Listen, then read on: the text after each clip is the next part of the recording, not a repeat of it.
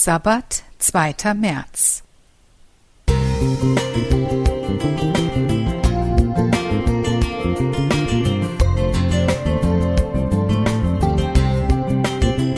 Ein kleiner Lichtblick für den Tag.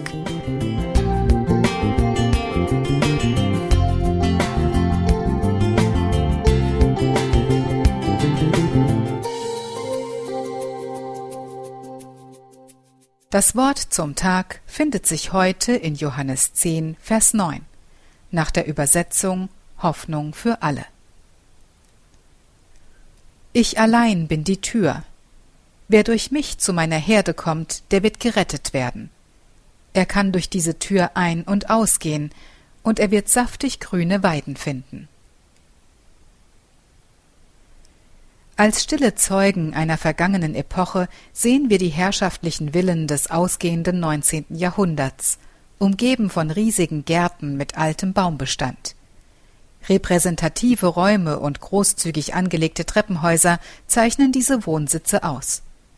Beim näheren Betrachten erkennt man neben dem stilvollen Haupteingang im Hochparterre für die Herrschaft oft einen unauffälligen Nebeneingang mit einer zweiten Außentür, die früher das Personal und die Lieferanten zu benutzen hatten. Können wir in einer christlichen Gemeinde vielleicht manchmal ähnliche Beobachtungen machen? Kennen wir auch Situationen, in denen wir auf Andersartige heruntersehen und sie durch Überheblichkeit verletzen? Und gibt es nicht auch Christen, die ihren Mitmenschen mit Neid und Kritiksucht begegnen, weil sie sich benachteiligt fühlen? Oder wünschen wir uns, vielleicht unbewusst, dass der Zugang ins Reich Gottes mehrere Türen hätte und wir manchem Gläubigen nicht begegnen müssten? Für den Eingang ins ewige Leben gibt es nur eine Tür.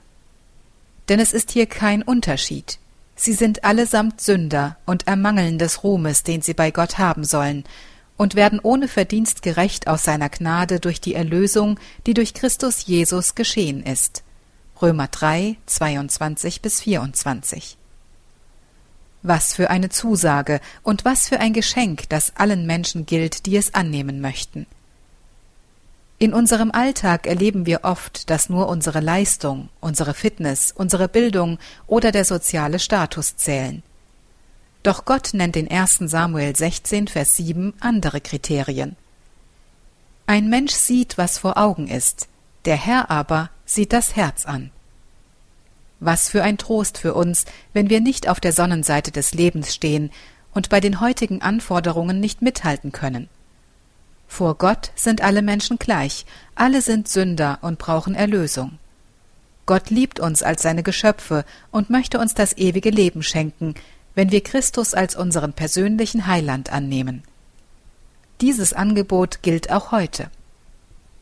Möge diese Zusage uns im Umgang mit unseren Mitmenschen prägen, und uns persönlich zum Segen werden. Dagmar Heck Musik